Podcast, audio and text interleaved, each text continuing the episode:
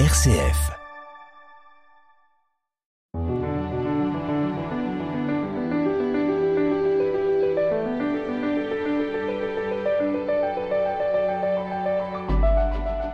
Nous avons tous fait l'expérience qu'un bon petit plat dans lequel on oublie de mettre du sel est fadasse et que la recette est aussi immangeable quand la salière est tombée dans la marmite.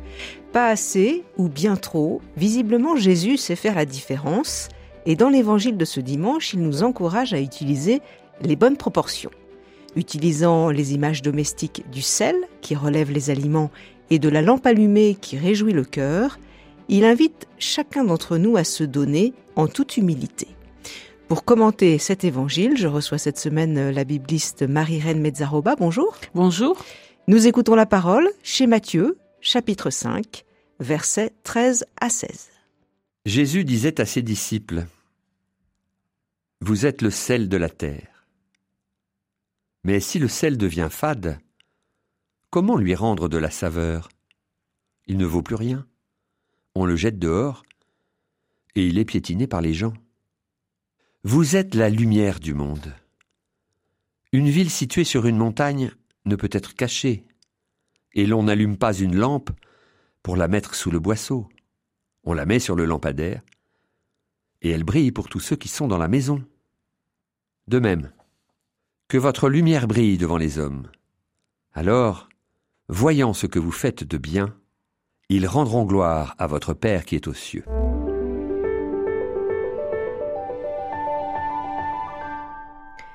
Marie-Reine Mezzaroba, il nous faut euh, resituer le passage que nous venons d'entendre. C'est donc l'évangile de Matthieu, et ce passage arrive juste euh, après les béatitudes? C'est ça, il arrive juste après les béatitudes. Donc les béatitudes, vous vous souvenez, euh, la foule suivait Jésus et Jésus est monté sur une montagne pour être un peu au-dessus et on dit que ses disciples s'approchent. On peut imaginer qu'il parle à ses disciples ou qu'il parle même à cette foule qu'il a suivie. Et c'est à ces gens qui ont entendu les béatitudes qu'il dit, vous, vous êtes le sel de la terre. Alors, j'aimerais qu'on démarre avec ces béatitudes, qu'on les rappelle quand même, parce qu'elles sont paradoxales. Heureux euh, les pauvres, heureux ceux qui pleurent, euh, ceux qui euh, sont persécutés. Qu'est-ce que ça veut dire?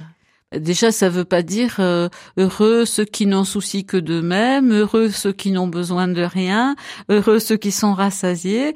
Les gens qui sont heureux pour Jésus, ce sont des personnes qui sont en manque d'une certaine façon, qui sont en attente.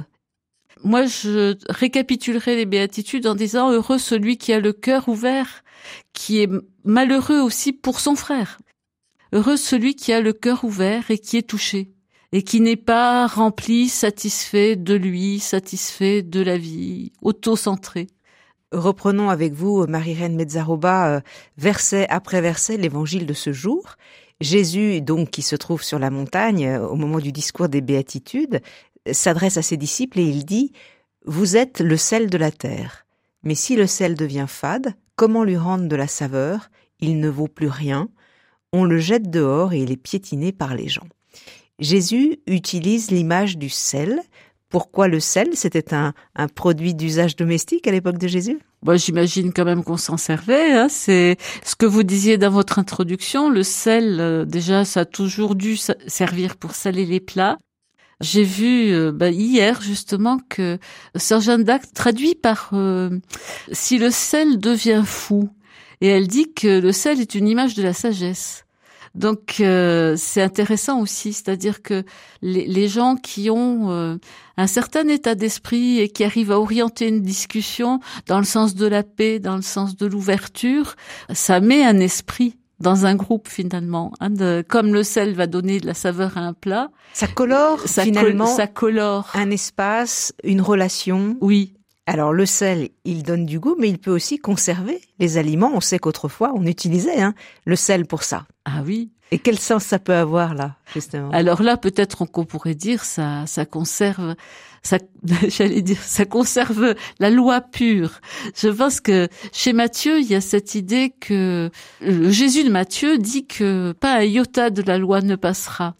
Il est très soucieux de montrer combien euh, Jésus est venu appliquer la Torah, combien il est l'accomplissement.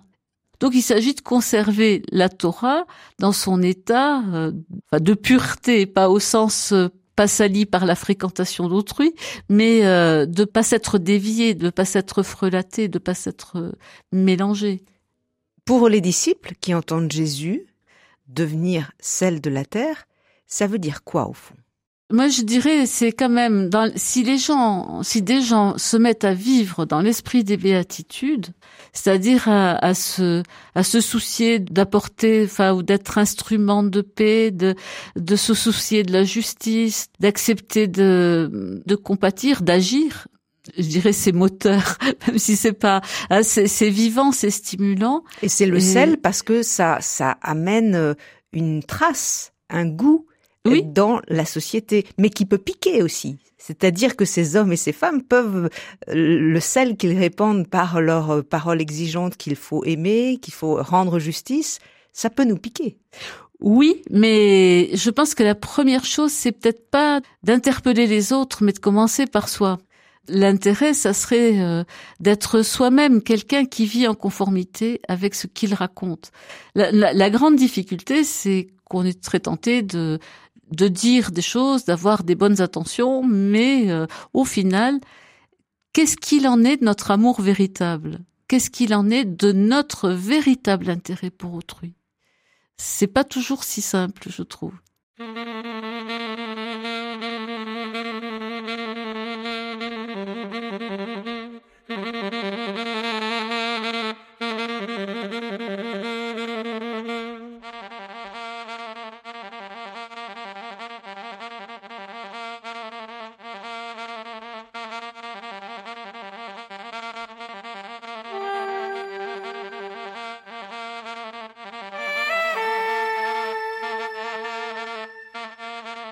RCF, enfin une bonne nouvelle. Marie-Reine Mezzaroba, nous regardons avec vous l'évangile de, de, ce dimanche. Il s'agit donc du sel qui doit garder euh, sa, sa, valeur sel pour euh, donner du goût au plat. Il s'agit aussi de trouver un équilibre entre le trop et le pas assez. Oui. Qu'est-ce que ça voudrait dire ça dans, dans la vie d'un disciple? Moi, je crois que pour eux, c'est à eux d'être du sel. C'est-à-dire que euh, c'est euh, c'est pas d'être trop ou pas assez sel, parce que le sel est sel. C'est à eux d'être du sel, et la bonne proportion de sel fait le donne le goût au plat tout entier. C'est-à-dire, il s'agit pas de se couper du monde. Il s'agit pas d'imaginer que euh, on devrait vivre dans notre bulle, dans notre petit club de chrétiens, à part, parce qu'à ce moment-là, effectivement, il y en aurait, il y en aurait trop le sel a du sens dans son rapport avec le reste de l'alimentation. Mais c'est pour ça que vous preniez l'exemple du levain dans la farine, c'est pareil, c'est la même image. Il peut pas y avoir que du levain. Oui. Il faut que ce soit plongé dans la farine. Faut... le, le, sel oui. est pareil. Et du coup, ça donne, ça donne aussi sa valeur à tout le reste. C'est-à-dire qu'on vient pas en opposition avec le monde. On a une tendance, euh, quelquefois, qui peut être presque sectaire, à se dire, il faut, ce, ce monde est mauvais, retirons-nous. C'est un peu le contraire. Mettez-vous en relation avec le monde et acceptez d'en être le sel. Enfin, acceptez cette particularité. C'est que vous n'êtes pas la farine, vous n'êtes pas les œufs, vous n'êtes pas, vous êtes juste le sel, mais soyez du sel. Mais justement, comment devient-on sel? En suivant les béatitudes et effectivement en vivant de cette parole. Alors c'est peut-être plus l'image de la lumière que celle du sel, mais l'image de la lumière, c'est l'image de la parole de Dieu qui est claire. Mais la parole, effectivement, qui va empêcher de tourner en rond, qui va empêcher dans la convoitise humaine que nous partageons, nous chrétiens, avec les autres. Je veux dire, on n'est pas moins narcissique, moins égoïste que les autres. Mais on est appelé à vivre dans l'esprit des béatitudes et du coup, à devenir du sel, donc à vivre nous-mêmes autrement, et à inviter finalement tout le monde à rentrer dans cette logique en témoignant de la joie que ça nous, ça nous apporte, enfin de comment ça nous met ensemble dans la paix et dans la joie.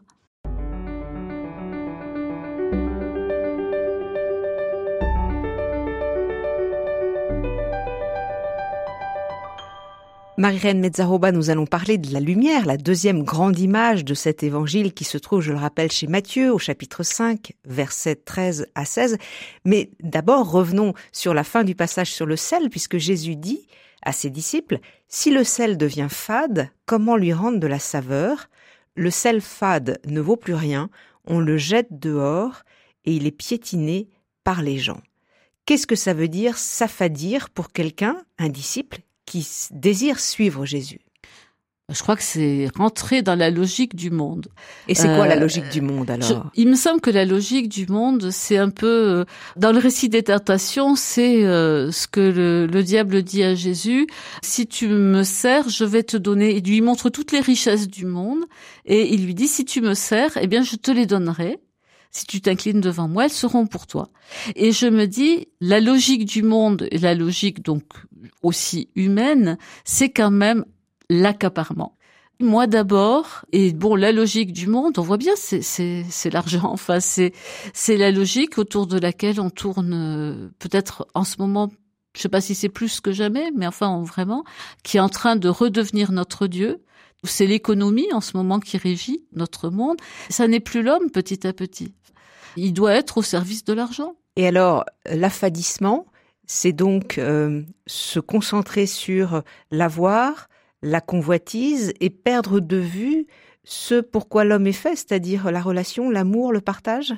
Je crois, oui. Et je crois que c'est cette tentation de de se faire agréger. Tout à l'heure, je parlais de, de la tentation de se mettre dans une secte, mais l'autre tentation, c'est d'essayer de, se faire agré, agréer, de s'agréger comme, comme des moutons qui, qui n'osent plus euh, parler ou faire autre chose ou dire autrement parce qu'ils veulent être bien vus. On, a quand même aussi envie bah, d'être aimé, euh, justement, de pas être persécuté. Enfin, euh, donc, bah, on va brosser les gens dans, dans le sens du poil parce que si je dis ça euh, dans telle réunion de travail, oh bah les, collègues vont penser quand même que j'exagère.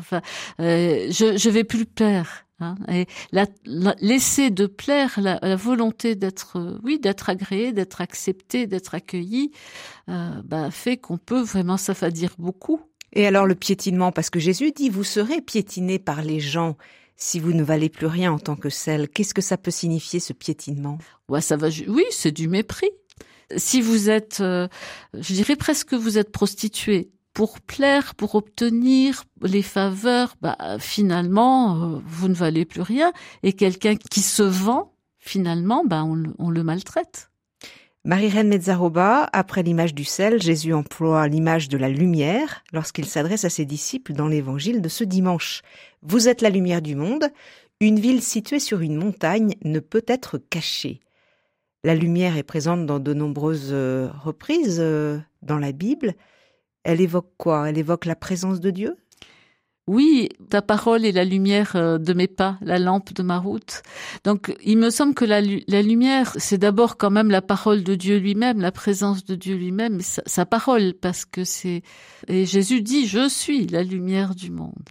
La lumière, c'est quand même euh, ce qui est clair dans la ténèbre. Hein, c'est ce qui... Oui, on pense à Isaïe, le peuple qui marchait dans les ténèbres a vu une grande lumière. Oui et la lumière a reluit sur ceux qui habitaient au pays de l'ombre de la mort. Donc cette lumière, elle peut arriver sur l'homme, elle peut elle-même euh, devenir lumière en lui.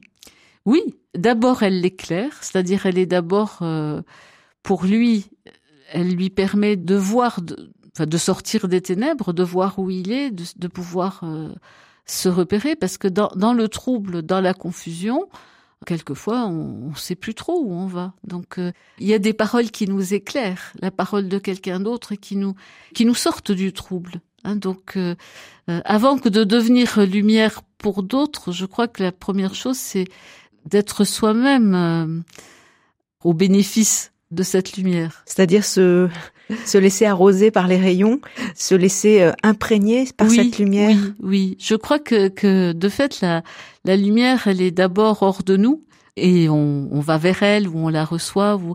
Mais finalement, oui, elle vient en nous. Si on vit, si on vit vraiment de l'esprit du Seigneur, elle vient en nous. Seulement, je pense que c'est quand même en, en partie à notre insu C'est-à-dire que si vraiment on laisse la présence de Dieu habiter en nous, au sens où le dit Saint Paul, ou au sens où l'a vécu Marie, ça se fait en nous, c'est, Dieu qui vient en nous, qui met sa paix, qui met sa parole, qui met son esprit, mais c'est pas nous qui avons la maîtrise de cette chose-là.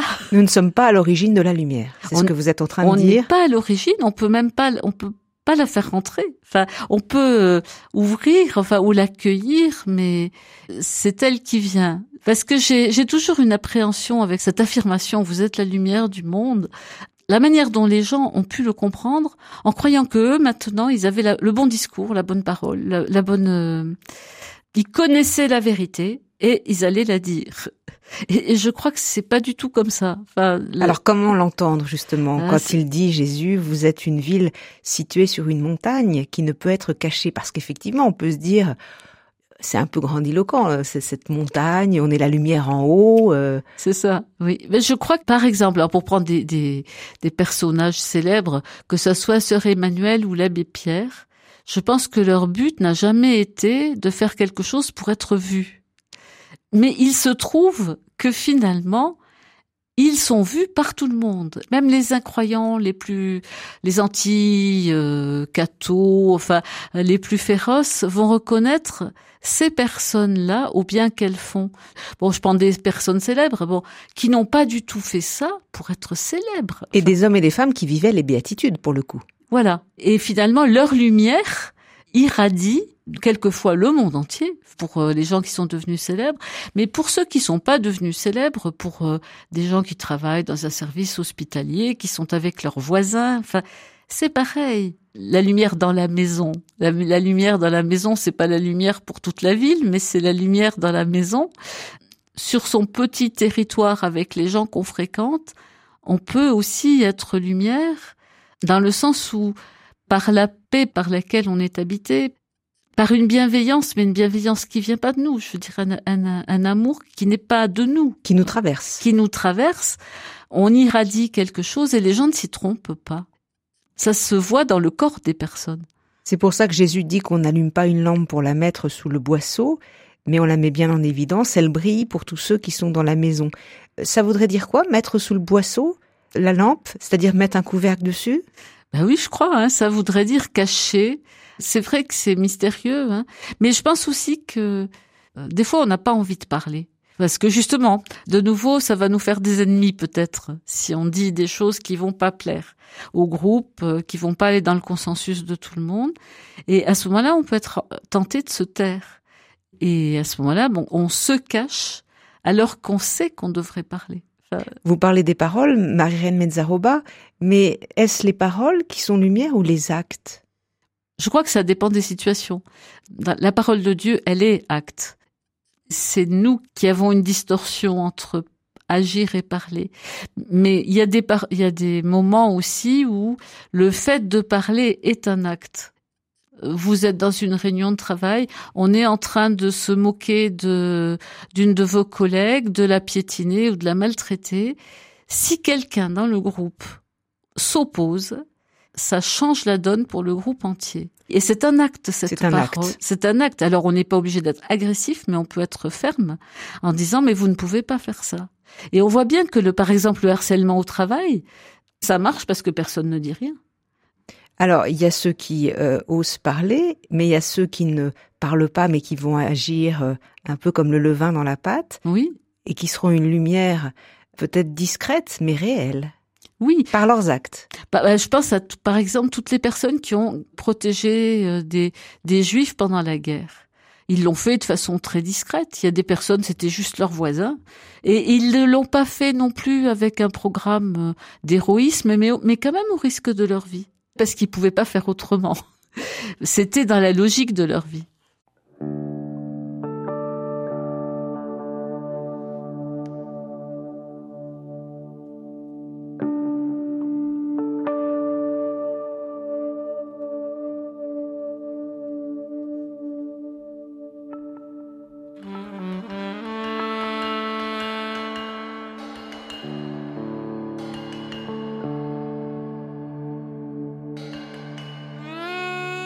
Enfin une bonne nouvelle, Béatrice Soltner.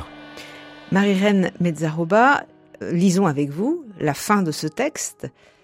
De même que votre lumière brille devant les hommes, alors voyant ce que vous faites de bien, ils rendront gloire à votre Père qui est aux cieux. Quand on lit euh, ce verset, qu'est-ce que ça vous inspire? Alors ça m'inspire que c'est pas à vous qui rendront gloire, donc c'est vraiment pas vous qui allez être euh, admiré, c'est l'œuvre de Dieu.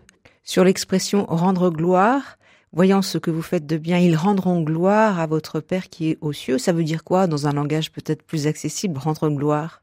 Moi, je pense que ça veut dire qu'ils vont en reconnaître la présence, parce que finalement, c'est c'est ce qui est lourd, la gloire. Hein, c'est ce qui pèse, c'est ce qui a de la valeur. Le poids. Le poids. Ils vont reconnaître, euh, ben, ils vont reconnaître ce Dieu là. Au début de l'émission, je disais que notre Dieu c'est l'argent, et je crois que ils vont reconnaître le, le, le Dieu de le seul qui mérite qu'on lui rende gloire. Hein, c'est pas l'argent. Marie-Reine Mezzaroba, nous avons regardé l'évangile de ce jour avec vous. Nous avons commencé à, à dire en quoi il pouvait nous, nous toucher. En quoi c'est une bonne nouvelle pour nous dans notre monde aujourd'hui? On dit parfois les chrétiens sont bien timides, sont bien frileux, notamment en France. Euh, cette euh, évocation de la lumière, du sel de la terre. Je crois qu'il y a une urgence pour nous de justement de retrouver le sel de la terre. On est trop pris, je crois, par des soucis institutionnels et par des découragements euh, institutionnels en se disant oh là là, on devient tout petit, un tout petit groupe, puis on n'arrive pas finalement à modifier quelque chose dans nos institutions, c'est trop, ça marche pas. Enfin, dans l'église. Euh, dans l'église. Enfin, et je me dis que finalement c'est pas le problème. Enfin, que finalement chacun à sa place et là où il est sans tirer des plans sur la comète et sans essayer de d'occuper autre chose que sa propre place dans la société peut être euh, lumière du monde d'abord en se laissant habiter, en se laissant rejoindre, en se laissant en se laissant pardonner pour euh, son propre péché, sa propre convoitise, euh, bon, en se laissant habiter par par ce Dieu qui veut se donner au monde par nous. Alors il se donne pendant que vous vous faites n'importe quoi, vous vous occupez de votre voisin, vous êtes euh, il y a des gens qui ont des missions plus visibles ou plus héroïques que d'autres, mais je dirais peu importe ce qu'on fait pourvu que ça soit euh, au service de la vie de Dieu dans les personnes. Donc il s'agit moins d'une logique quantitative à vous écouter qu'une logique qualitative avec l'évangile. C'est pas au nombre de de fidèles, de baptêmes qu'on calcule les choses. Non, on voit bien comment euh, ce qui se passe à un endroit a des répercussions infinies en fait, et que euh, une parole qui a remis quelqu'un debout va va avoir des répercussions parce que cette personne-là va remettre d'autres debout. Donc il y a des, il y a, c'est un peu comme les cailloux qu'on lance dans dans l'eau et qui font des ronds. On, celui qui le fait ne, ne sait pas où ça va ce qu'on fait pour un enfant, ce qu'on fait pour un, pour une personne fragile, euh, ça fait du bien sur la terre, ça nous échappe. Enfin, c'est la question de l'effet papillon, mais bon, c'est. Et en même temps, euh, ce que vous décrivez là, c'est pas du tout euh, réservé aux chrétiens. Tout le monde peut être sel, oui, lumière. Ah bah oui, d'ailleurs Jésus ne dit pas vous les baptisez, vous êtes le sel de la terre. Il dit ça aux gens qui écoutent, qui sont venus l'écouter sur la montagne. Ils ont été attirés par sa parole. Et bah, ceux qui sont attirés par sa parole, ceux qui vont rester attirés par sa parole, ceux qui sont euh, abreuvés par sa parole et qui sont éclairés, vont, finalement être ceux qui la, la portent, je crois, à leur insu. C'est-à-dire, euh, ils nous donnent pas un programme guerrier, un programme de triomphe, ils nous donnent de le croire de le croire, de le servir, de le servir dans nos frères. oui, de le croire. Plus de le croire que de vouloir le faire. C'est un petit peu euh, quand Marie dit qu'il me soit fait selon ta parole. Nous, on veut, on voudrait faire les choses par nous-mêmes. On imagine qu'on devrait faire des choses extraordinaires. Pour être la lumière, pour être le sel. Voilà. Hein. Mais, mais je crois que non. On fait notre boulot euh, là où on est et on le fait dans la logique des béatitudes, dans la logique du Seigneur en suivant le Christ. Un grand merci à vous, Marie-Reine Mezzaroba. L'évangile de ce dimanche est à retrouver chez Matthieu, chapitre 5, versets 13 à 16. Merci à Antoine Picot, à la technique.